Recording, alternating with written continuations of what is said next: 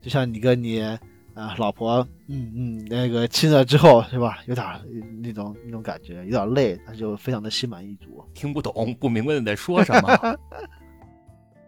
啊，西安人的城墙下是西安人的火车。是的，你唱的很对。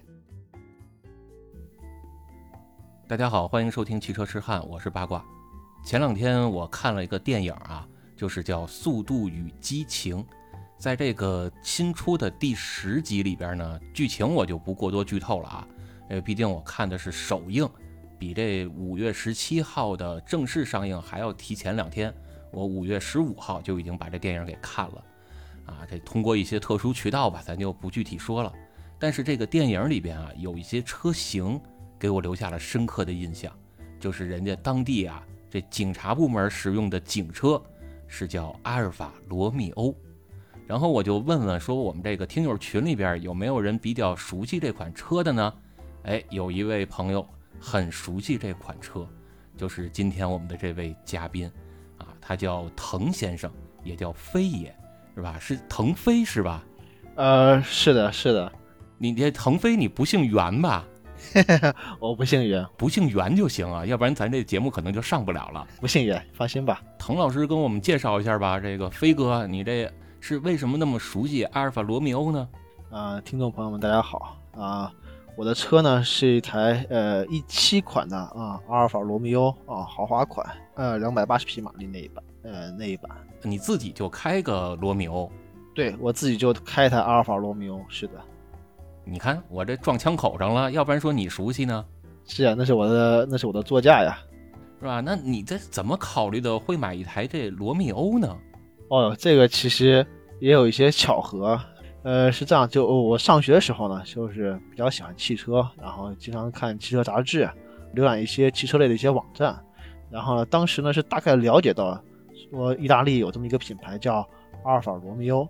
后来上大学的时候呢，和家人出国旅游，然后在欧洲，尤其是在意大利，看到大街上有好多这个阿尔法罗密欧，当时就觉得这个倒三角这个前脸啊，太有辨识度了，各种阿尔法，比如说阿尔法幺五六、幺五九、幺四七，当时都觉得非常好看。然后呢，那个时候就对这个品牌呢心生好感，从此我我要我说就是从此这个阿尔法在我心头就种下这么一颗种子。然后后来。呃，结婚，然后当时说要考虑买车，然后，呃，东拉西扯，反正也考虑了很多车。有一天我在等我老婆的时候看手机，然后当时是在看新上市的这个茱莉亚。当时我看茱莉亚这个心态啊，就看咱们就是就像咱们男生看那个球赛一样。比如说，我觉得曼联好，但我肯定不会说考虑把曼联买下来。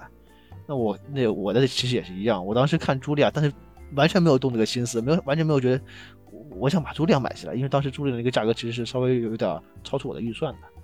当时不是曼联不买就不买了，我心里的那得是什么帕尔马是吧？尤文图斯，你你像这个我这个年纪啊，一说尤文图斯，那白头翁拉瓦内利是吧？是都都是这个年代的球星。是，所以所以当时就是就是这样，就是光就是看看看看热闹，就是这样一个心态。然后呃继续说，然后后来那个我老婆一上车，然后当时就就问我，说你看啥呢？我就给她看了一下，她一下说，哎呦，这个可以考虑哦。然后就问我说这是什么车？我说是阿尔法罗密欧，意大利车。她当时就是因为是看到图片嘛，一下就觉得这个好特别呀，而且还挺好看的。他这一句话反正是就一下就点燃了我心里面的那个小火苗。当时我一下就想说，哎，好像是哦，如果是努力一把够一够，这个梦想可能还真的是能够实现的。当时就有点动心了，后来呢，呃，我我们西我是我是西安的，我们在西安这边是有一个那个有一个店，然后是可以去试驾的，我们去试驾了一次，当时是呃我开车，然后呃我老婆坐后面，副驾驶是坐的是销售，因为不是自己的车，然后呢那个时候又是又是晚高峰，车路上车其实不少的，我们是开的是还是比较稳重，所以当时是没有什么特别的感觉，说句老实话，没有觉得有什么特别了不起的。然后后来呢，我和我老婆结婚之后，我们去欧洲度了蜜月，当时还是 心里还没有死心。然后租车的时候发现，哎，好像可以租朱莉亚，我们就是想了各种办法，最后呢，确实是租到了一台朱莉亚，一台蓝色的，呃，一台一台朱莉亚，但是呢是柴油版，一百九十马力，柴油版的朱莉亚。然后呢，我们开这个柴油朱莉亚，然后在欧洲开了两个礼拜，当时呢也是因为老在车上，后面是一车行李，然后外加出门在外，人生地不熟，还是开的比较稳重。结果也还是，而且主要是柴油版，柴油版其实也没啥，就是它其实低速的时候也还也没有什么问题，日常驾驶其实也没有什么问题。但是如果是呃，你像我们在欧洲，我们当时是在呃阿尔卑斯山里面那边驾驶，然后当时去也去了意大利北部，然后在山路上就感觉这个一百八十匹马力啊，对，还去了那个不限速高速，当时就感觉这个一百一百九十马力不太够用啊，不不太够用，在山里面反正是被各种那个捷克的柴油斯柯达虐。呃，感觉一一整就被他们超过去了。呃，在德国的不限速高速公路上也是一样，然后感觉不是怎么有什么特别的竞争力。最主要是是什么呢？就是感觉这个柴油机啊，这个噪音实在是不行。朱莉亚这个车本身是一个非常非常漂亮、非常好看、非常美丽，呃，可以甚至可以说非常性感的一个车。但是柴油机的那个声音让就是就跟货车就一样，我感觉就是跟货车一样。然后你就可以想象到。一个柴油版的朱莉亚就像是一个美女，然后你觉得她怎么都很好看，但是撩开把裙子稍微一抬，你看她腿上全是腿毛，就就是就这样的感觉，觉得非常的不搭，非常的不搭，非常的难以接受。主要是因为他们欧洲的柴油品质不行，你要像咱国内的柴油品质是吧？什么零号柴油，你到冬天上边一层蜡是吧？这你你你要多大性能都能给你多大性能，你怕什么呢？欧洲是享受不到这种待遇了。欧洲呢说是柴油，它就只有柴油，它没有上面那层蜡，它那不呃品质不行。那那次开完之后，也是渐渐的就就对这个热情有点降温了，但是也没有完全熄灭啊，现在确实有点降温了。然后再后来呢，我们最后结婚，然后买的是个什么车呢？买了一个骐达，买了个东风日产的一个骐达。尼桑，对，尼桑 T 的。哎，对，其实其实这款车我也比较喜欢，两厢车，那你那是两厢的吧？对对，两厢的骐达。对，因为三厢的好像是叫颐达。是的，是的。我其实是比较喜欢两厢这款，就是两厢车它后备箱的装载能力，我们不说它的空间啊，嗯，只说装载能力，非常厉害，三厢车要好一些的。因为它后备箱可以直接大开口，是的，是吧？你这就比你三厢车只能开一小后备箱盖儿，这要能装的可能性就会大一些嘛。至少我一些大件我可以放得下。是这样。再加上两厢的这款，它后边的这个重量分布啊，其实也会更轻一些。啊，我刚才开这款车的时候，给我印象最深的两点，就是我在带着刹车，就像循迹刹车这种感觉进弯的时候，嗯，哎，后屁股有时候会给你一些小惊喜。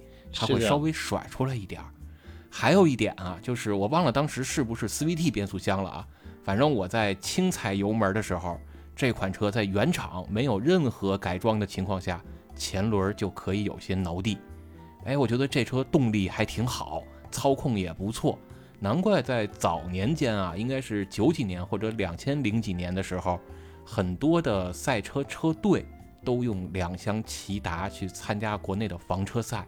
是这样子的，我那个车是个1.6升的直列四缸发动机，然后在当时，呃，在就那个时候，同类的发动机里面，它是动力比较好的，动力就1.6升动力比它还好的发发动机是是比较少的了。我印象中好像跟我当年的1.8的那款四缸发动机的动力是不相上下了，有这个可能啊，完全有这个可能。对，而且日本车车还轻，是吧？推重比还高。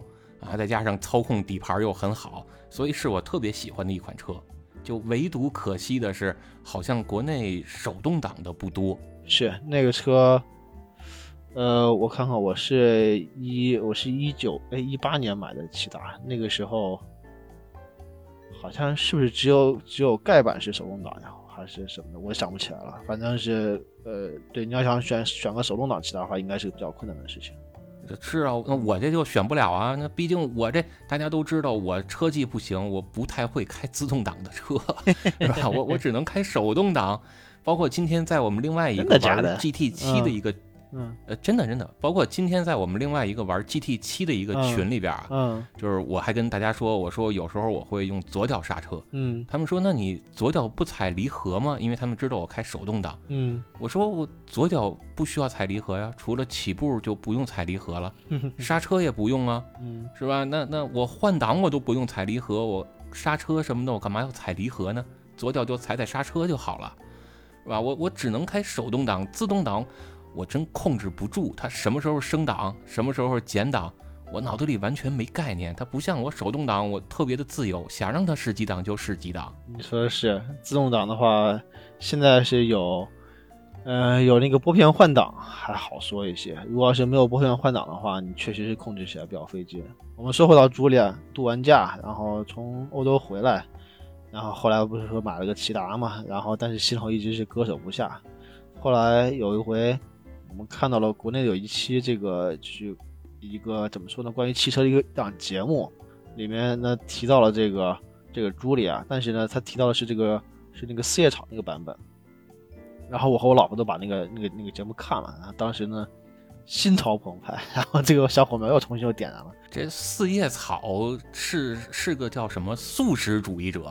哎，那可不是，这四叶草至于阿尔法罗密欧，那就简直是食肉猛兽啊！啊，这这我明白了，就差不多相当于是宝马的 M Power，是吧？奔驰也有一个叫 AMG 啊，虽然当年人家也服务三菱啊，啊，还有这个斯巴鲁的 STI，是吧？差差不多是这感觉吧？对对，或者是。或者是拉力，呃，那个拉力 E 至于三菱，三菱那拉力 Art 已经没了，当年或者消失不见了。当年是很好的东西，或者说 Nismo 至于那个尼桑，哎，这就是高性能版本，原厂的高性能版本。所以这四叶草，我之前也听说过啊，说好像欧洲啊特别信这四叶草，就你要在一个茫茫的大草原上啊，你像咱北方的这个内蒙大草原。一望无际啊！你跟上面骑着马，突然前边嘣给你蹦出一根草来，你这骑着马一数，上边有四片叶子，哎，你可幸运了。就说这四叶草就代表着幸运女神的眷顾，是这样子。它那个四叶草的标志，可能很多朋友们都都见过，是一个看起来非常的可爱的一个小草，有四片叶子，那个叶子还圆圆胖胖的那种的，像星星的那样一个叶子啊，见过见过。我我在好多这阿尔法罗密欧的车上都见过啊，是那个大家都喜欢，都喜欢把这个不管是不是四叶草车，反正先把这个四叶草这个标签先贴上。我跟你说，这都算好的。我在好多这个日本车上还见过有贴壁虎的，你知道吗？对对对，还有在宝马车上贴壁虎的，我也见过。对对，人至少人还是德国车吧？我在日本车上我见过有贴壁虎的。愣说自己是夸张，这这可能是想取这个这个辟邪这个辟邪之意。那你这壁虎的谐音，壁虎的谐音应该是避福啊，你得等于把福气全避走了，呃，福气都别找我来，好吧？接着说你这四叶草，四叶草是不是就是这幸运的意思？这个西方传统文化里面，这个四叶草呢，就是就是表示的是这个幸运的意思。因为一般的这个这种植物，那那种草啊，它是只有三个叶子。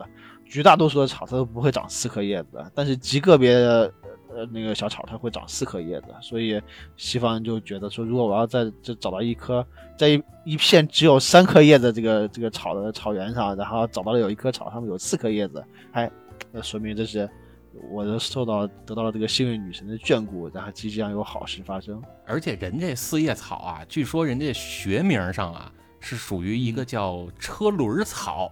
是吧？是叫什么车轮草属，就是汽车那车轮儿，所以人家把这个作为车辆的一个高性能图腾也说得过去，就相当于咱国内啊，是啊，要是某一个车企突然想明白了，灵机一动起了飞智了，拿这轩辕当他们品牌的 logo。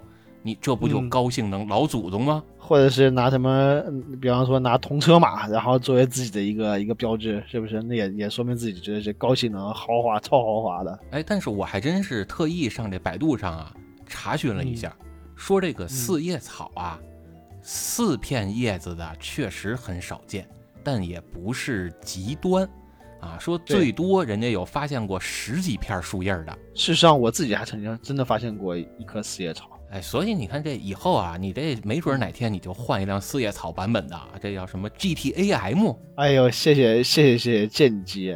要是能哪天这个搞到一台这个 GTAM，一定邀请咱们巴老师来体验体验，好好体验。就我我我就只能坐在副驾体验一下了。哎，不是坐在主驾体验一下吗？开起来体验一下静态的是吧？动态动态，我坐在主驾静态体验一下。动态动态动态，好好跑一跑，好好感受。不是那个车有手动版吗？GTAM 啊，GTAM 本身是有手动版的，但是啊，我那还行。对我不太确定在国，按理说国内应该能搞得到吧，因为它本人本来量就那么少，你在国内再限制。它那个国内好像是只给了全球大概三分之一还是四分之一的配额，那如果就就这么点就这么点点量，你还限制只能是自动挡的，不能是手动挡的，我觉得可能是不是有点不太合理？大不了咱改一个嘛，咱移植一款啊，那那不就麻烦吗？那那花个花个花个几百万整一个 GTAM，然后你再再去移植个那个什么手动挡。想想也是，到时候我给你找渠道是吧？我给你找渠道弄一个手动挡变速箱，我再给你找渠道给你施工。你你最好给我找渠道弄个手动挡，也给我弄个弄个手动挡车壳。车壳有区别吗？没区别，这不是一组合就是正儿八经就是个手动挡，也不用你也不用你也不用你改装了呀。啊，那我就直接给你找一个手动挡的车，是这意思吧？对呀，是啊。啊，行，没问题，这这事儿好办。是，不是只要他在国内有配额，咱就能找着。是啊，这手动挡车又不是不存在的事儿。然后再接着说，你你看完了人家那个什么网络影视大 V 啊，给你评测了这款 四叶草之后怎么着了？然后我们就那个什么嘛，然后我们就去联系车源，然后这个就联系四 S 店，然后看就买。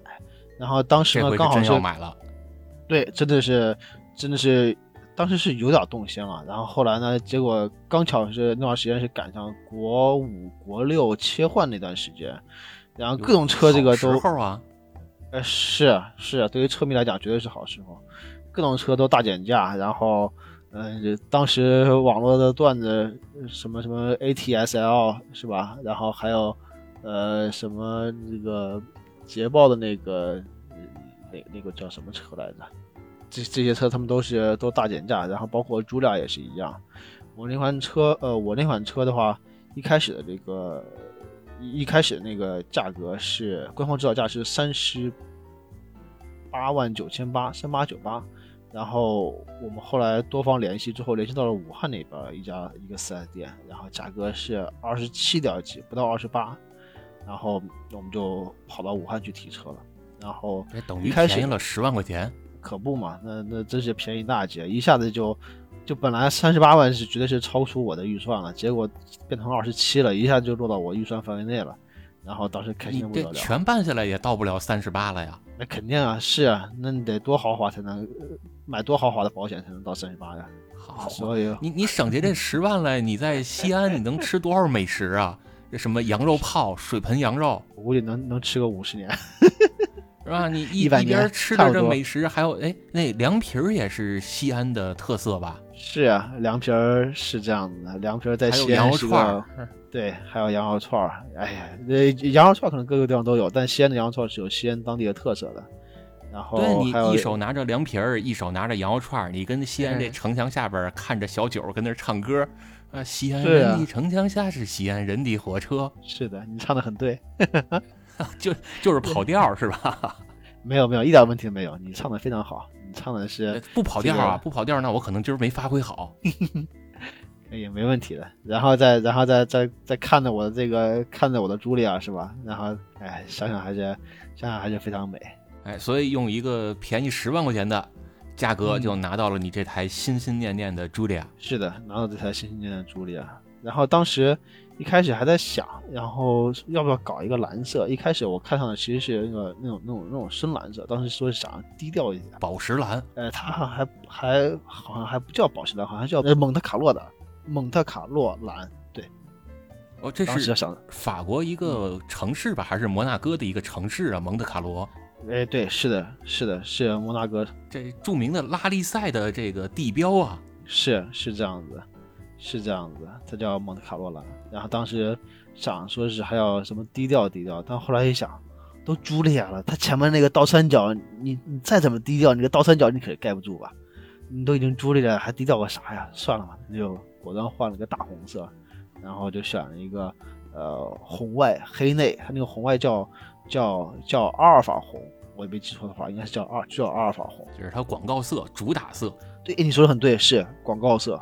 广告色非常漂亮，然后现在我就觉得，哎，非常非常 庆幸我们是选的这个颜色，然后也非常非常感激感谢我老婆当年的支持，真的是没有她的话，我是不可能开得上我这台我的这个这个 dream car 的。你除了感谢你老婆大人之外，还得感谢咱国家的政策，要没有这国五国六的切换，你能便宜十万块吗？是啊，没有国五国六这个切换，我可能就不一定会买这个车了。对吧？你可能就比如说买一个什么杂牌车，八六 BRZ 之类的，就凑合代步的得了。对，应该这么说，我可能我可能就不买，那那也不至于杂牌车，那那那你那绝对不是杂牌车。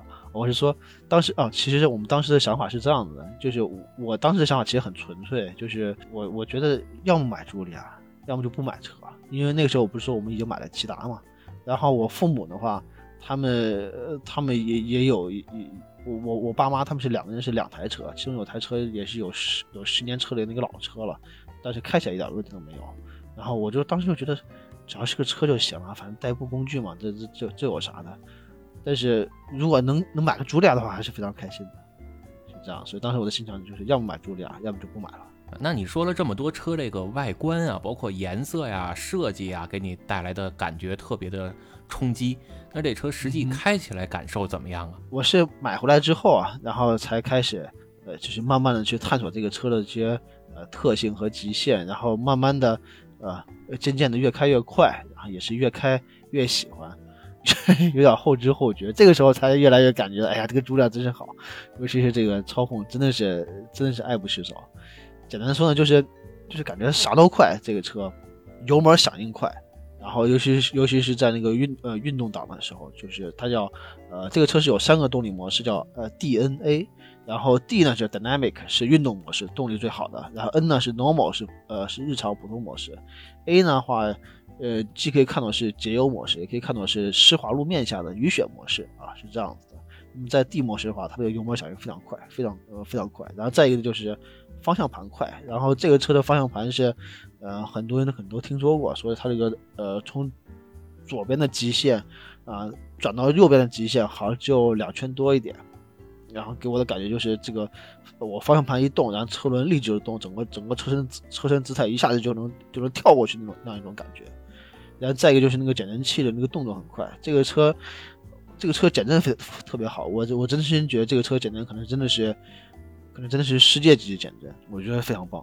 然后感觉路上就是有一些坑洼的时候，这个减震器能够非常迅速的动作，然后去去跳，然后去把这个呃那个路面那个起伏去给它过滤掉。到车里面时候，让人感觉是一种很是一种比较比较柔和的这样一种感觉。然后再一个就是那个刹车反应，刹车的反馈也快。这个车的那个刹车跟一般的还不太一样，一般的刹车不是说是，呃，用那个有一套液压助力的一套机构，然后它那个相当于是，嗯，不太一样，它是刹车背后是连就是连了一根弹簧，然后呃直接是连一套那个电子的这个设备，然后它是采集你刹车踏板的深度之后呢，去推这个刹车的这个这个总泵，然后去给这个刹车系统去打压，是这样子，然后。其结果就是反馈很快，但是呢，确实是因为你相当于是你脚下踩的实际上是一根弹簧嘛，所以说你这个脚感呢，呃，确实是不如这个传统的那种刹车机构，这倒是实话。然后那段时间呢，我经常就是周末，然后早上五六点钟起床，我这是提前一天，然后先看看第二天的这个 太阳几点钟，几点钟起来，然后呢，大概提前个嗯一个小时或者提前一个半小时，然后起床。然后大清早起床，然后比如说五六点钟起床，然后跑到我们我是西安的，然后跑到我们西安南边这个这个秦岭山里边，享受那种在没有没有人的这种路况下去感受在山路驾驶的这种这种感觉，真的是非常畅快。那个时候西安的秦岭山里面，你在里面开一个半小时，可能只能遇见十台车。你要是去晚一点的话，可能反而会堵车。你开那样的路况，你就感觉不到什么驾驶乐趣。但是如果说是你能走早一点，能够避开车流的话，真的是很开心，也不用开得很快，然后在过每个弯的时候，你会觉得很精准，非常舒服。哎，其实我也是特别喜欢这种驾驶感受的。是的，就是你像大家可能也都知道，我平时这个代步的车就是一辆叫 B R Z，是吧？然后这个车你在市区里边开呢，多多少少是有点憋屈，并不是说它开不了很快，只是说它经常容易堵车，那开起来确实有点不太顺心啊。那我就喜欢说在白天啊，尤其是清晨时刻，开着它在山里边去走一走，就像刚才腾飞老师说的似的，不用把车速开得很快，但是你可以享受这种远离城市喧嚣，在山里边这种驰骋徜徉的感觉，这个其实是我更推崇的一种驾驶乐趣的表现。它并不是这样。追求车辆的速度，而是这种自由自在，开起来和车辆有身与心的沟通的这种感觉。是这样子的，你不需要开得很快，你在限速之内，然后你能精准的去开过每一个弯道，你都会觉得，如如果你能够精准的开过每一个弯道，你都会觉得非常开心，你就会在心里面给自己点一个大大的赞，就是这样一种感觉。然后嘴角上就会不自觉的挂出一个迷之微笑。何止迷之微笑，有的时候都会叫出来啊，太棒了，是这样的。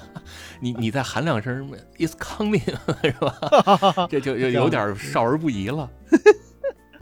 啊，反正是真的，确实是感觉是比较接近。就是我之前老走的那条那条路线，大概是从西安的这个呃二二零国道一路往南，然后从风峪口进山，然后经过这个广货街镇，然后呢，呃，到那个柞水县营盘镇，全长呢大概是九十公里。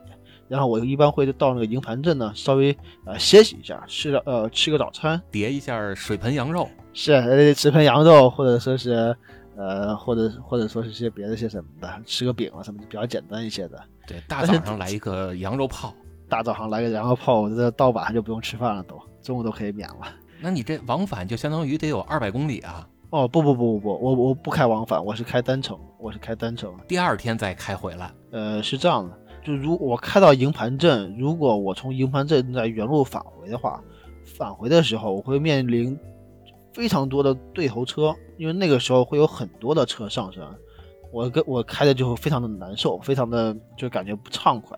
然后在每一个弯道，尤其是那种视野不好那种盲弯的时候，你都搞不清楚对面会不会来车，这个车会不会压着黄线去占我的车道，然后去去去威胁到我，我都搞不清楚。然后这种感觉其实是比较压抑的，然后呃，我不知道，可能有些听众朋友们可能是不是听说过叫秦岭终南山隧道？它好像据说是亚洲，好像是最还是全应该是亚洲最长的这个公路隧道，呃，十八点九公里，然后就是从营盘镇到西安市的，然后我就是一路开到营盘镇，然后稍微休息一下，然后转身上高速，然后一路往北，啊，从那个终南山下面穿过去，十八点九公里，穿出来呢就是到。到山外边了，到秦岭山的那个北边，就到西安市那边去了。哎，这要是有听友听了咱们这段之后啊，其实你描述的已经很详细了，时间，然后整个的路线啊，那有听友看是不是可以到那个点儿去蹲你啊？能不能找到一辆红色的 阿尔法罗密欧朱丽叶啊？好吧，不知道，呃，会不会有这种可能？呃呃，会不会有这样的机会啊？我之前，但是确实是有一次。呃，大清早也是进山，然后呃在山里面开开开开过一个弯，当时也不是很快，但是，嗯，那个弯比较急。我后来当时，呃，我后轮已经有那个什么，已经已已已经想开了。那个弯旁边好像有一个民宿，然后好像有一波人，他们提前一天晚上住在那块儿。然后当时那天大清早，他们就有些人在在门口站着，就是，呃，抽烟呐什么之类的。然后我就从他们面前，然后响着台一路嘎吱嘎吱嘎吱开一路开过去了。我感觉他们好像拿着。相机在那儿整准备拍你呢，然后准备拍追焦、拍摩托车压弯呢。结果你过来了，差不多是这种感觉吧。嗯，反正是当时就觉得，哎呀，简直是太太爽了。然后同时又又有点后怕，说幸好这个速度不快，要是万一要速度快，再出点什么事儿，这家伙可是可是就就出名了。哎，对，咱这个在山路上开还是安全第一，是吧？我们就一再强调，千万不要超速，哪怕是在山里边跑山，也不要超速，还是安全第一，而且不要越黄线。是这样的，每一次跑山啊，我都，呃，我都，我都觉得特别畅快，然后真的是，然后都，我，我都，我都，都在享受这种，就老天爷给我的恩赐，能够让我说是，能能能够赐予我这样的一个环境，能够赐予我赐予我这样一辆车，能够赐予我这样。这样美丽一条山道是吧？山路，然后让让我跑过去，真的觉得非常舒服。然后整个过程中都是都是专专注于当下，然后大脑放空这样。然后等到了等到了营盘镇的时候，就就就是 觉得稍微有点虚脱，就有点想不起来刚才是怎么跑的，就有点就像你跟你啊老婆嗯嗯那个亲了之后是吧？有点那种那种感觉，有点累，但是就非常的心满意足。那你你。怎么听不懂，不明白你在说什么。不明白，嗯，你会明白的，你会明白的。我我们还比较年轻，还年幼无知。那你看这辆车，你开起来感受也特别好，是吧？那你最喜欢或者最满意的这台车是什么地方啊？肯定就是这个车的外观了。就是这个车的外观的话，真的是太独特，真的很独特，又又独特，然后但但它不代表不是不怪，然后至少在我看来啊，就是完全的不怪，非常的用一个很独特的点 吸引了我的眼球。然后一个就是它那个倒三角的前脸，然后非常的呃标志性，非常的吸引眼球。然后外加就是它现在这个呃艳丽的红色，还有就是经典的这种意大利设计风格的车身曲线，就这个都让我非常着迷。然后除此之外呢，这才是被它的这个操纵和动力所吸引。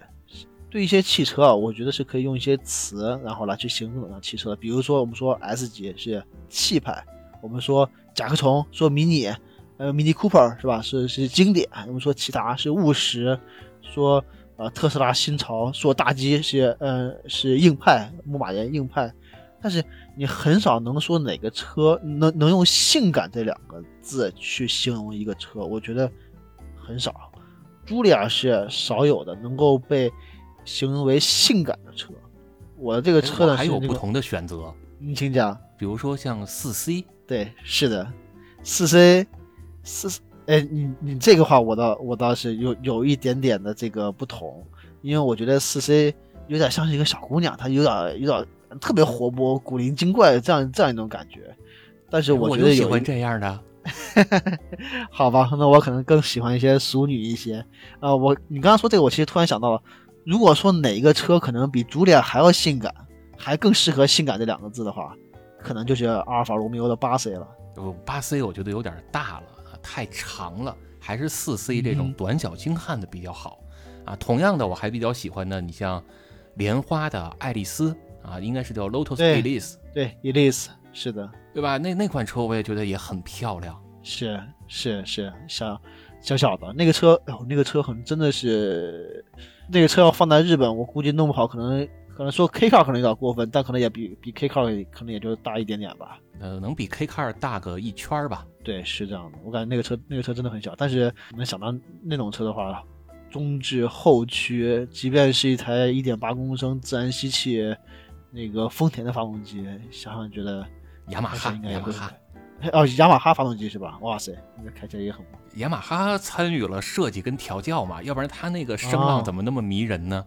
那雅马哈是把它的那个把它这套发动机和它的排气是当做当做乐器来打造的。对，人家是玩乐器的公司呀，是吧？你雅马哈电子琴、什么钢琴是不是也有？我不知道啊，我对音音乐有有有不了解，嗯，雅马哈家好像是有那个钢琴的。是吧？这也不比斯坦威差吧？对呀、我是比较喜欢这种小巧的车，我也一样，觉得这种小车的话，天生就觉得有有有有那种亲近感。对，尤其是你再配上它这种迷人的高亢的声浪，嗯哼，是这样。我是对阿尔法罗密欧的印象啊，可能比你稍微早个两三年啊。我是在两千零几年的时候啊，大概是呃零二年、零三年啊，再晚一点呢，到零四、零五年，嗯，我在电视上看过两个东西，嗯哼，一个呢是当时啊特别流行的一个比赛，嗯叫 DTM。对，哎，这个 DTM 呀，曾经啊，阿尔法罗密欧用他们在九十年代的一款车叫幺五五对参加过比赛，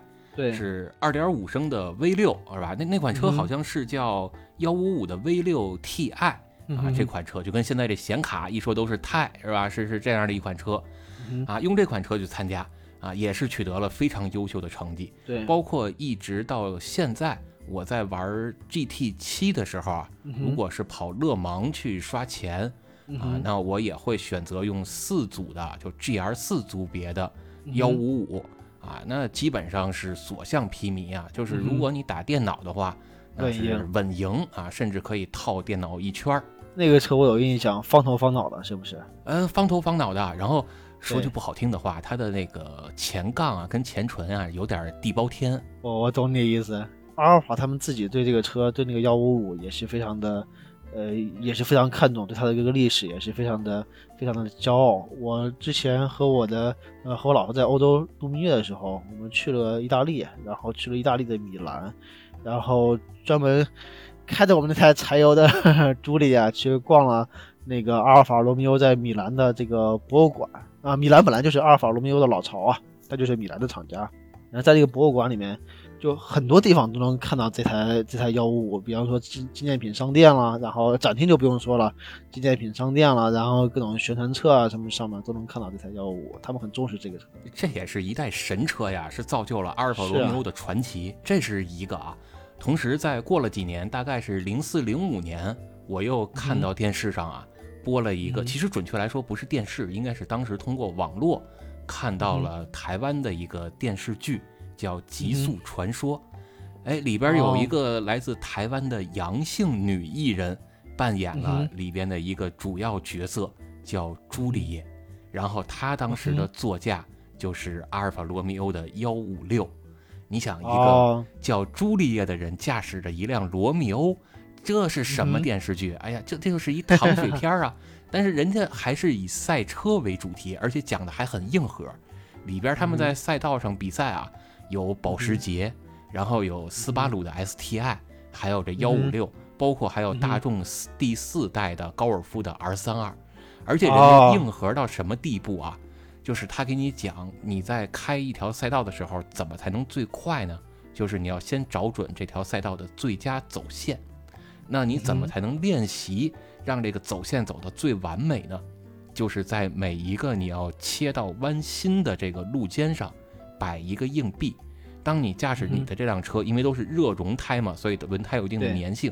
开过弯心的时候，你要确保轮胎能把这个硬币给粘起来。人家就已经硬核到这个程度了，又学到了很多专业的汽车跟赛车驾驶知识。那时候高人在背后指点，是高人是做这个。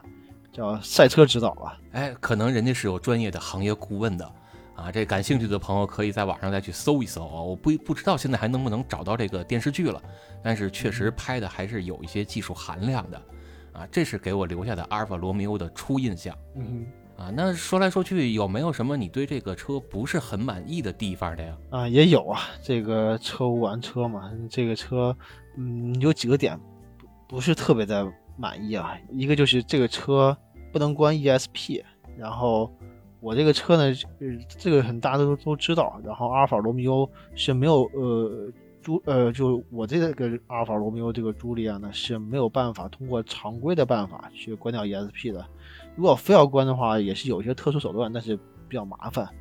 如果因为没有办法关 ESP，所以导致这个车呢就没有办法就是持续的漂移。所以这个漂移的乐趣呢，别人说起来非常的，我非常的。不错，我们我的我们的听起来就只能流口水，这个跟我们没啥关系，我们实在是做不到。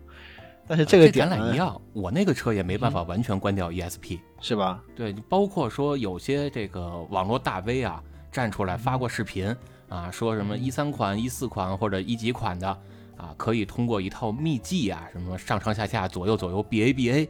你就能激活什么工程模式，把 ESP 彻底关掉，就什么踩刹车又勒手刹之类的一套组合按键。但是我也试了试，我那车也不行啊。当普通的模式把 ESP 彻底关掉之后啊，这个车的仪表盘，当你漂移的时候，还是能看到它的 ESP 灯会不停的闪烁。所以我认为它可能还是存在一定的底线。啊，没有完全给你关掉，这个对我来说话，它一方面是个优点，哎，一方面是个缺点啊。但是有的时候也是个也是个优点，因为我确实是开这个车有好几次这个路面湿滑，然后可能比方说开的有点着急了，地上有一滩泥啊或者什么的，结果车就就打滑甩尾了，然后结果叫 ESP 瞬间给救回来了。如果要是那个时候 ESP 叫给关了的话，可能都已经碰了几次车了。但是这个虽说它不能。持续的漂移，但是不代表说是不能的甩尾。然后有的时候，比如说这个夜深人静，然后我这个或者说是在在山里面没有什么人的时候啊，没有什么人，没有什么车的时候，那么如果是能够坚定的抓住规律，在过弯的时候，然后稍微多踩踩油门，然后方向打的更急一点，是可以让尾巴甩一下的，多少还是能够飘一点，只是不能持续而已。但即便如此的话，也也也有一些乐趣吧，也是挺有乐趣的。你这已经是很高阶的驾驶技术了。哎呦，谢谢谢谢，哪里哪里，就是只是自己给自己找乐子嘛，在关不了 ESP 的情况下，自己给自己找乐子。这也说明你这款车是很有驾驶乐趣的车呀，很有驾驶乐趣的车。再一个的话，就是这个这个轮胎，它这个车的原厂的配备的轮胎是不行，然后这个网上传闻也很非呃，这个网上相关的这个消息也非常多，大家可能都知道，它原厂配的有好几种轮胎，其中可能倍耐力 P 七可能这个量比较大，然后但是同时倍耐力 P 七它这个原厂配这个全季胎呢，就是属于那种呃性能尤其不太好的。然后我们很多些车友，如果说是原厂给配了个这的话，基本上上来就给换了。我的呢是给配了一个普利司通的泰然者，然后我的感觉就就就就好一些，然后我就一直是坚持就没有没有怎么换。虽然也并不是很能让我满意啊，但是至少还是属于一种可接受范围内。再一个的话，就是这个车的那个可靠性和可维修性，我觉得都不够好。说句老实话，一个是小毛病不少，这个网上也有很多传闻，呃，很多也都是事实，也确实如此。然后再一个就是这个，呃，因为这个车在国内的保有量并不多，然后经销商也不多，然后零部件不太好买，官方四 S 店的维修也贵。那么除了四 S 店之外呢，然后很多一些修理工也没修过朱莉亚，然后你也不敢轻易让他去修这个朱莉亚。再一个的话就是这个发动机的转速不够高。我个人呢，其实。就如果抛开茱莉亚的话，我其实是比较喜欢那种高转引擎，比如说像 S 两千的 F 二零 C 这这种的，八千多转、九千转。是啊，八千转、九千转、一万一千转，这这都是这是我的 我我我的我的梦想之车。哎，也不能这么说啊，这是我的梦想的。你别让茱莉亚听见。对呀，我说他是梦，刚说他是 Dream Car，现在又说 S 两千变成 Dream Car 了。啊，对，这是我的梦想的引擎。那如果能够给茱莉亚移植一套移植一套 F F 二零 C 的话，估计会非常的非常的开心啊！就是看出来了，你这是让这个欧洲这柴油车给你憋坏了，非得要高转速。是啊，我记得那个欧洲柴油车好像红区是有三千多转还是四千转，反正是。开的可真真开的真不爽，真是不太行。那要这么说，我这个七千多转的红区也算还行吧？哎呀，你这相当行了，你这都已经，你这绝对是比那个什么北大还行，这个行的多了。我这五千转以下算怠速，呃，七千，呃七对对七千转换挡，嗯，对吧？五千，因为五千转左右才是它第二个高峰的扭力值的到来嘛，所以五千转以下算怠速啊。然后开个两千来转就得换挡了。哎，我这个车呢，现在是是是，当然是国内的汽油版，两百八十匹马力啊。然后它是据说是因为是用了这个 Multi Air 这么一个技术，然后导致这个整个这个就就导致整个这个气缸盖这块可能结构比较复杂，然后导致不能承受高转速。结果我这个车现在就是，呃，红区就是在五千五百转，虽然日常用没啥影响，但是总是感觉心头。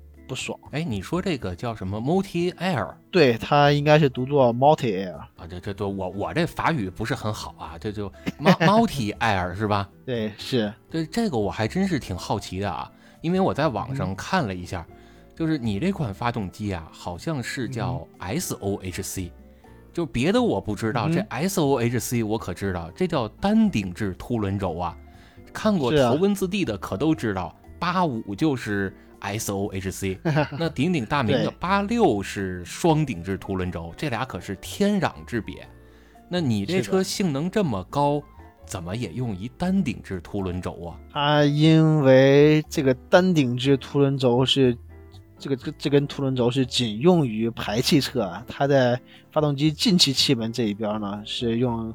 呃，这所谓的 Multi Air 这么一个技术，然后把传统的这个凸轮轴进气的凸轮轴给给给去了，传统的那个进气凸轮轴给去除掉了。传统的这个发动机这个气门的升降啊，呃，然后它是用这个凸轮轴来控制的。然后它用了这个 Multi Air 之后呢，把这个呃是采用一套这个电呃怎么说呢，叫电气液压这么一套机构，然后来去直接去推动呃气门的开闭。然后这样就可以不用凸轮轴了嘛？这样的一个好处呢，就是，呃，整个它就像像像这 VVT 一样，其实相当于是一个气门正时一个控制一套系统。它的好处呢，就是气门什么时候开，什么时候关，开多少，关多少，都非常灵活，比凸轮轴要那套控制方式的话是要灵活的多。然后缺点的话，就是，呃，就是就是我我我我感觉它这块话就结构比较复杂，然后可能成本也。不低，然后导致呢，就是这一块儿，嗯，就因为结构复杂嘛，然后很难去承受高转速，然后结果整个转速都做的不是很高。嗯，像那个四叶草版本，它那个那台三点九公升，就所谓的这个阉割版的法拉利那个那台发动发动机，那个就没有使用 Multi Air 技术，因为它要追求高转速，用 Multi Air 技术的话，估计是达不成那么高的转速的。但是这个 Multi Air 技术也有一些优点，是吧？比如你像刚才你说的啊，它的气门开启时机以及开启的行程都是可以更加自由化。是吧？就类似于啊，我我理解啊，是不是有点类似于宝马的这个 Wolftronic 或者 Vanos 这套系统啊？它已经可以独立于节气门存在了。我完全用另外一套的电气化的设备来控制我的进气侧的气门。是这样的，我听到很多一些说法，就说有很多装备 Multi Air 技术的这个这个发动机是没有节气门的，因为它也不需要节气门，因为它的气门的开闭已经如此的。呃，如此的灵活，能够如此的按按需去去控制，那么其实有气门就已经足够控制这个空气的这个进入了，那么节气门其实就没有必要了。是啊，你看宝马人家不也一直宣称他们那套 Vanos 那套叫什么 Wolftronic 技术就可以独立于节气门存在嘛？甚至可以完全把节气门拆掉。你说我这洗积碳洗什么节气门啊？我把节气门拆了都行，是吧？对你没没这东西，一些的，对啊，你这就可以做到了极致的轻量化呀。是，还有一个不满意的点呢，就是就就是从转速这块再衍生出来的话，就有声音。我这个车因为不是说五千五百转进红区嘛，然后它注定就是没有办法去带来那种高亢的嘹亮的那种声音，这也是我比较觉得比较比比较可惜的一个地方。哎，这也是因人而异吧，有人喜欢 LFA 那种声音呢，有人就未必喜欢。比如你像我，我可能就比较喜欢低沉的声音啊，当然跟我原来开德系车也有关系啊。你像身边的车友改个什么 Remus 的排气，那个声音就很低沉，很有力啊，像男低音一样啊。比如咱们这个国宝叫赵鹏老师，这人声低音炮，这声音就很好听，也很有磁性。还有你像这个斯巴鲁，它的这个不等长排气是吧？人那个煮水声咕噜咕噜的也很好听啊。对对，很有很独特。对啊，但是你像这个，如果是很高亢的，你像 Super Spring 的那种排气的声音，我觉得就一般啊。当然，天蝎的声音是很迷人的，我也很喜欢。这还是因人而异吧。我觉得你也可以尝试着，在不扰民的情况下、不违规的情况下，咱稍微改一改排气。我几年前。呃，我我去年还是前年，然后当时还专门去了天蝎，那个叫阿卡波维克是吧？是这么读吧？呃，你这是叫什么意大利语是吗？呃，好像可能是拿英语去读这个，读这个叫叫斯洛文尼亚的文，它是斯洛文尼亚的企业吧？还是还是哪的？我我们就当它是意大利语吧，是吧？你你这 现在有了阿尔法罗密欧之后，你不得整两句意大利语吗？什么意大利啊，什么阿尔法罗密欧？呃啊，对，你说的非常对。阿尔法罗密欧，它的这个这个 R 在意大利那边是发作 L 的那个音，L L 那个音。嗯，说关键是你说的时候，这手必须得攥成一个叫鹰爪力，对，是不是？对对对对，阿尔法罗密欧，或者是我们这个叫叫 Julia，然后还有 SUV 叫什么叫 Stelvio，然后四叶草那个版本叫什么叫 Quadrifoglio。哎，这这我听着有点像这个。quattro 啊，这个这什么奥迪的那个 quattro 的发音啊？奥迪那个是 quattro，然后这个是 quattro，所以呃是是还是不太一样的，还是不太一样的。你像我之前一个词源是吧？一一个词根。对，对对对，他们都是来自于都是来自于那个呃，都都相当是他们背后都是拉丁语，都是拉丁语系，都是拉丁语，所以他们的词源都是一样的。这现在好像他们玩那个游戏，什么叫 First Blood、Double Kill、Triple Kill、Quadra Kill，这这不就是第四个吗？他们其实都是来自于 Quarter 这个四分之一 Quarter 这个这这么这么一个词头。哎，所以我觉得将来如果有机会啊，这个在不违反交规的情况下，又不扰民的时候，可以考虑稍微的改一改这个车，啊，比如你有什么不满意的地方，你就稍微调一调嘛。是这样的，我这个车呢。嗯，我这个车是嗯是没有改装，绝对原厂，然后连那个最被诟病的这个轮胎啊，都是原厂的没换。因为我就我就认同这样一个观点，就是说改装是打破平衡，再重建平衡的这么一个过程，我是认同这个说法的。然后我觉得我自己是有能力可以轻松去打破这个平衡，但是我觉得我没有能力再去重建这个平衡，至少我现在认为我这个能力是比较难的，或者呃是是比较弱的，或者说，呃我我不知道应当如何去重建平衡。如果是，呃嗯，我我感觉就是在重建平衡这个过程中，可能会有很多的这个试错，然后我现在就感觉这个试错的话，可能。会带来很多一些金钱上的一些代价，然后你比方说我买一条排气装上去觉得不太好，如果要是卖不出去怎么办？要是要折价打折然后卖出去那怎么办？觉得还是会损失不少钱，就觉得一想到这个话就就觉得，哎呀算了，还是先不要改了。哎，我这个有不同的看法，我其实更觉得啊，玩改装玩的是什么？其实就是改装的这个过程，让你可以领略到不同品牌、不同型号的。配件装到你这辆车上，给你这个车带来的不同的变化上的感受，这个是我认为真正玩改装的乐趣所在，而不是说直接给你一个完美的成品，那反而失去了改装的这个意义了。对，这个是你说的是对的，就是重建平衡这个过程是要循序渐进的，一点点去。先打破平衡，然后再一点点再去重建这个平衡，在这个过程中获得这个乐趣，对吧？所以我觉得，呃，如果有时间啊，又有这个经济基础的话，当然，我觉得你肯定是没问题了啊。毕竟，哎呀，谢谢，毕竟你们手里都有四台车了，所以将来 如果有钱有闲的话，可以尝试一下。实在不成，可以找我嘛，我给你出一些改装方案。好嘛，回头到北京我们面谈。对，咱先从底盘入手。而且我那个朋友他就是开底盘的调教的工作室的啊，他本身就曾经拥有过两台车，一台车就是你说的叫 Stelvio，还有一台就是朱丽叶，是吧？人家这阿尔法罗密欧这两台车，人家全都拥有过，所以你让他参与到这里边，我觉得还是有一定的可信任度的。嗯哼，那应该是没有问题。阿尔法罗密欧的这个底盘本来就是世界级底盘。就是说，它本来就是已经有这个完美的平衡了。那么，如果如果说是把这个平衡再打破，再去重建一个更高、更高阶的一个平衡的话，我觉得这个应该是非常的，应该是水平非常高、非常厉害的吧。我这个车还有一个，呃，觉得不是很满意的，就是它没有装这个 LSD。我这个车呢是当时是只有呃 2.0T 的，只有顶配版，然后可能价格要到小五十万的那个版，然后才有 LSD。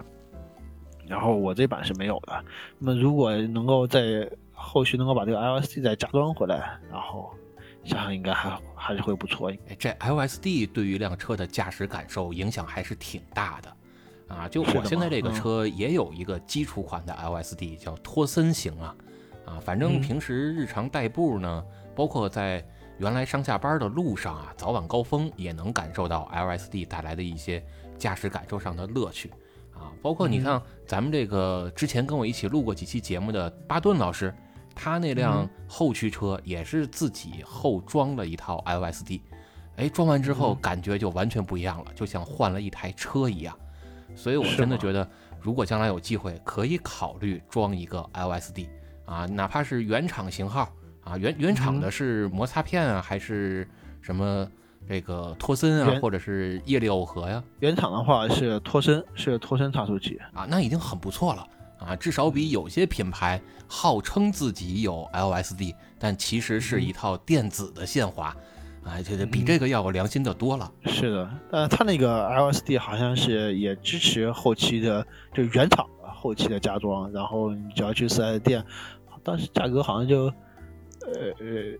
一两万，好像是好像是这个价，我想不起来了，一一两万块钱，然后他就能就能给你加装一下。哦，那确实是不便宜啊，甭管是托森啊，还是摩擦片式。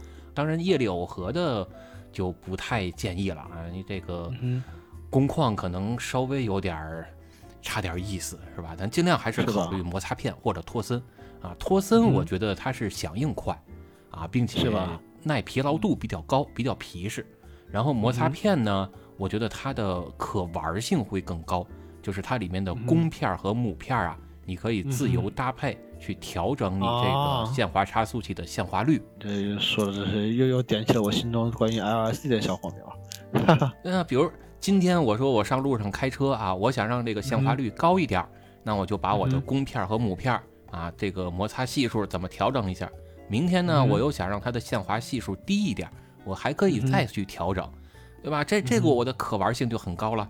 那如果是托森呢，就可能没那么方便了啊。当然，有些托森你也可以去调，比如说调它的呃一位啊、一点五位啊，甚至两位啊，调它这些东西啊。但是，一般很少会有人在非专业的赛道去这么去调。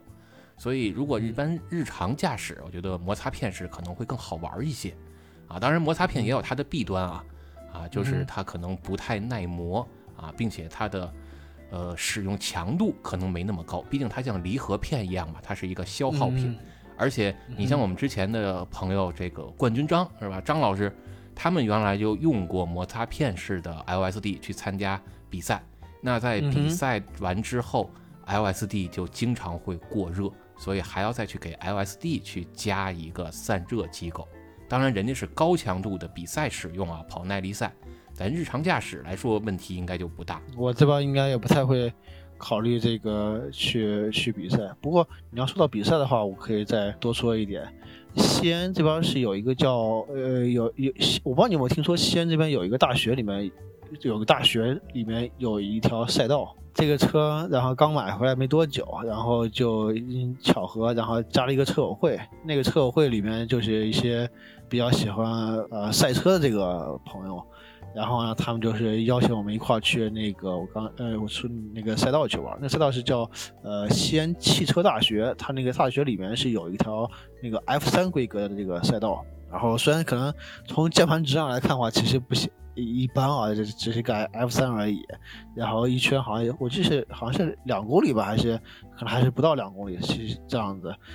键盘值其实看起来其实挺一般的，但是实际上跑起来的话，那赛道就是赛道，那赛道真是跟别人就不一样。然后我们当时是好几台车，然后我，然后还有一台呃捷豹的呃那个叉 E，然后我我朋友的呃我是我同事的一个叉 E，然后还有就是有好多这个 ATS-L。然后还有什么呢？想想有一台啊，宝马 M，宝宝马 M 还是有两台，其中有台还是个敞篷的，一起去跑赛道，当时就感觉就是非常的爽，对这个车这个认识啊，真的是有一个上了一个上了一个新的台阶。呃，我其实是更喜欢这种小赛道，啊，就我不太喜欢那种大赛道，尤其是有大长直线的。那你在大长直线上，你无非就是在拼这辆车的动力嘛，那你拼来拼去其实是车快，而并不是人快。但是相比来说，小赛道弯越多，而且组合弯越复杂，才越能体现出你驾驶员的水平。你在走线啊，你在延时刹车上的选择，是吧？包括像如果把它极端化一些，那就是用锥桶，我们摆一些金卡纳出来，这种赛道它是更有技巧性的。我是更偏向于喜欢这种的。所以将来如果有时间啊，有机会我能去西安的话。看看咱俩是不是可以去你说的这 F 三赛道上，咱俩交交手是吧？这个互相 切磋一下，可以可以去体验一下，感受一下，那地方还真不错。对你毕竟小赛道嘛，你那两百八十匹啊，不太能碾压我这两百匹是吧？而且我又是一手动挡，又也是一后驱是吧？趁着你还没改 LSD 之前啊，咱先 交流交流。好啊，一块去去玩一玩，嗯，去玩一玩。对，那你这个车。平时维修保养怎么样啊？你像刚才你也说了，你这好像在国内是稍微有些小众，是吧？并且你这个来自于高贵的意大利的品牌，啊，这是叫什么？阿尔法罗密欧啊？那说出去也是法拉利的老东家呀。这法拉利好像最出名的那老爷子是叫恩佐法拉利吧？是的，恩佐法拉利当年是阿尔法罗密欧的这个车手。对啊，这恩佐法拉利这老爷子当年也就是给阿尔法罗密欧打工的一个打工仔啊。是这样子的，可以这么说。那你这么豪华高贵的一个品牌，你到了国内，你这维修咱都不说了，咱就说保养吧，这可便宜不了吧？嗯，是这个车保养。呃，首先第一，这个车，呃，因为量比较少，它是跟那个玛莎拉蒂玛玛莎拉蒂是这个共享这个售后维修点的。然后这车级别，哎，你你听听，这就这就便宜不了。这车小保养的话，大概要要一千多啊，要一千多。但话说回来，如果你要跟跟 BBA 比的话，好像是不是也还行啊？也不算是也不算是贵的离谱啊。咱能跟 BBA 比吗？咱怎么着也得跟自己水平差不多的比吧？你至少比比咱这品牌的小老弟法拉利之类的，哎呦我去，那简直是太划算了。是吧？你法拉利是不是就是咱们低配的阿尔法？你法拉利比咱还少俩门呢吧？嗯，那那你 你要这么说的话，可能也是。而且人家那不光少俩门，人连门框都没有，是咱这低配车型啊。那车身是不是也比也比咱低那那当然，还比咱轻呢。啊？虽然那就轻飘飘的 低配版阿尔法，嗯所以咱这车比人家贵一点儿是正常的。更何况咱也没有法拉利那么贵吧？没有没有没有，那它小保养也就也就是一千多嘛，然后就是机油机滤什么的，手工费啥的，也就是一千多，其实其实也还好。也还能接受，毕竟咱都上这个玛莎拉蒂的店里保养去了。对，但是除了贵，它还哎，这还是还不仅仅是贵，还有一些别的一些事儿。你比如说，你像我们西安这边不是说是跟玛莎拉蒂共享这个售后的维修点嘛？这个点儿呢是在在西安这个城北，然后具体是在西安这个这个这个北客站呢，还要再往北边一点，都快到感觉都快到渭河边上去了。然后我呢是在城南活动，然后我们这个车友嘛，据我了解，好像也是在城南的，呃，就西安城南的多一些。然后去一趟那个售后维修点的话，单程要一个小时，还是挺费劲的。好在就会是这个点儿啊，离高铁站近，我好几次这个坐高铁出差，都提前开车，然后去店里面顺便去去保养啊，或者是或者有点出点什么问题去索赔去啊，这样子，然后跟店员说好，然后修好了再再再继续帮我放两天，我出差回来的时候再把车再开走，这反正也算是一个小小的福利吧，这样子。我我听明白了，你这其实就是冲着省这停车费去的。哎，是 是，你你你这个保养这个管我要的多，这个停车费相当是帮我免了，哎，我保养贵，但我停车费便宜啊，停车费免费啊，不要钱。是吧？那比一般的车，嗯你要去高铁的，你要去高铁的话，你把车停在高铁站，那这好几天得收你不老少钱的。我这好完全好几百免费呀、呢嗯，是这样子，是这样子。而且回来车还给我拾掇好了，你这何乐而不为？现在我这个车是已经出了保质期，呃，已经出了那个保修期了。然后我现在就是自己买一些备件儿，然后在我家旁边一个我比较熟悉的一个一个一个修理店里面去保养。目前看呢也还可以这样的。然后这个车呢就是一些呃保养的一些零件，比如说什么机油机滤了什么这些的，其实在网上的话也比较好买。也说句老实话，不那个不算不不算难找。而且我一开始在买这个车之前，然后就开始担心后面买不到零件的事儿，然后当时就是到处在网上去找这个零部件代理商这个资源，然后现在呢也收集了好几家，然后也从他们家这些家挨个都买过，也都看过哪些好点，哪些坏点，哪些价格便宜，哪些价格稍高一些这样子。哎，我当初都有点冲动了，我心想说这个车如果真的是难以呃不好保养，买不到零件的话，我就我就自学意大利语，我要从国外海淘买一些备件回来，然后自己去修车。然后后来我在我们这个陕西这个车友群里面，后来还发现有一位意大意大利语老师，然后当时我们这几个车友一块儿还还开玩笑，还忽悠他一块儿开展这个海淘海淘零配件这个这个业务。你这还算是因祸得福了，还能再发笔小财啊！那那最后总结一下吧，这个车使用到现在啊，开了多少公里了？总体来说感受如何？这个车说来惭愧，虽然说是 Dream Car，然后这么喜欢，但是买了这这么几年，现在才开了两万三千公里。然后主要是因为就是家里面不是说还有一台骐达嘛，然后家人也是觉得骐达更更实用，然后而且然后一说出门，然后大家都说开骐达。然后是我现在也是主要是常住我岳母家，然后我岳母那边停车不方便，我现在就主要就是骑电动车这个通勤。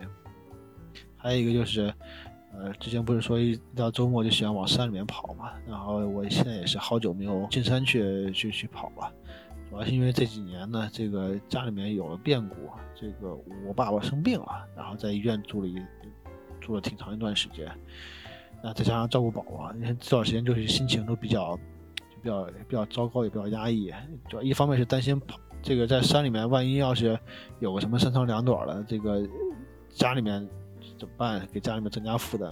另外一方面就觉得，你看我爸爸这都都在医院了，是吧？我老婆，然后我岳母辛辛苦苦帮我照顾宝宝，所以我就不配享受去开茱莉亚，呃，跑山时所带来的这种这样一种快感。所以我总是感觉这台车在我们家里面弄不好可能要比其他要先走，毕竟其他呢更加稳定的可靠，也更加皮实耐用省油。但是呢，我真的是不愿意抛弃我的茱莉亚，因为这真的是我的 dream car。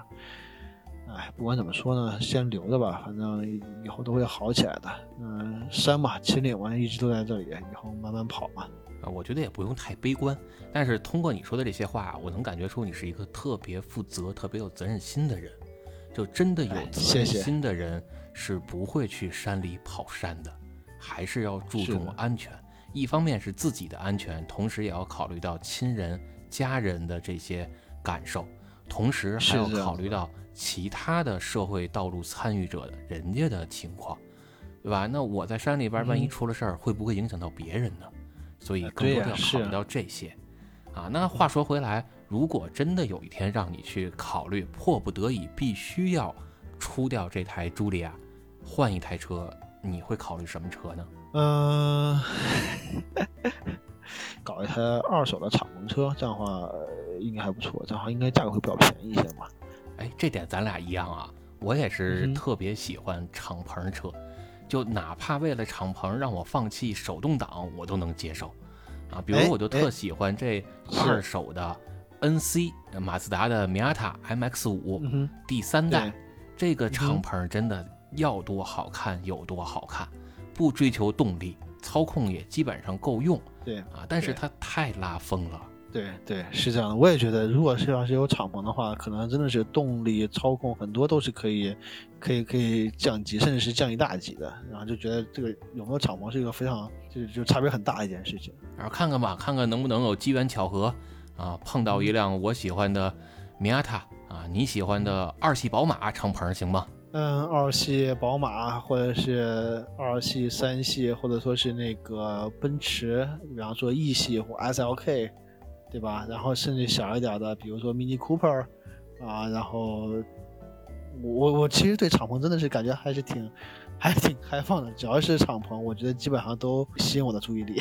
哎，那我给你推荐一个特别便宜的二手的敞篷跑车吧。是什么呀？比亚迪的 S 八。这车外观呀，不不是我菜。哎，你看它，你看它这个车外观，尤其是前脸那俩大灯，你看它像什么车？奔嘛，肯定是显然是奔驰嘛。奔驰是原来我有一邻居啊，就买了这么一辆车，然后改的外观和内饰清一色的 AMG。好吧，我觉得这这这个。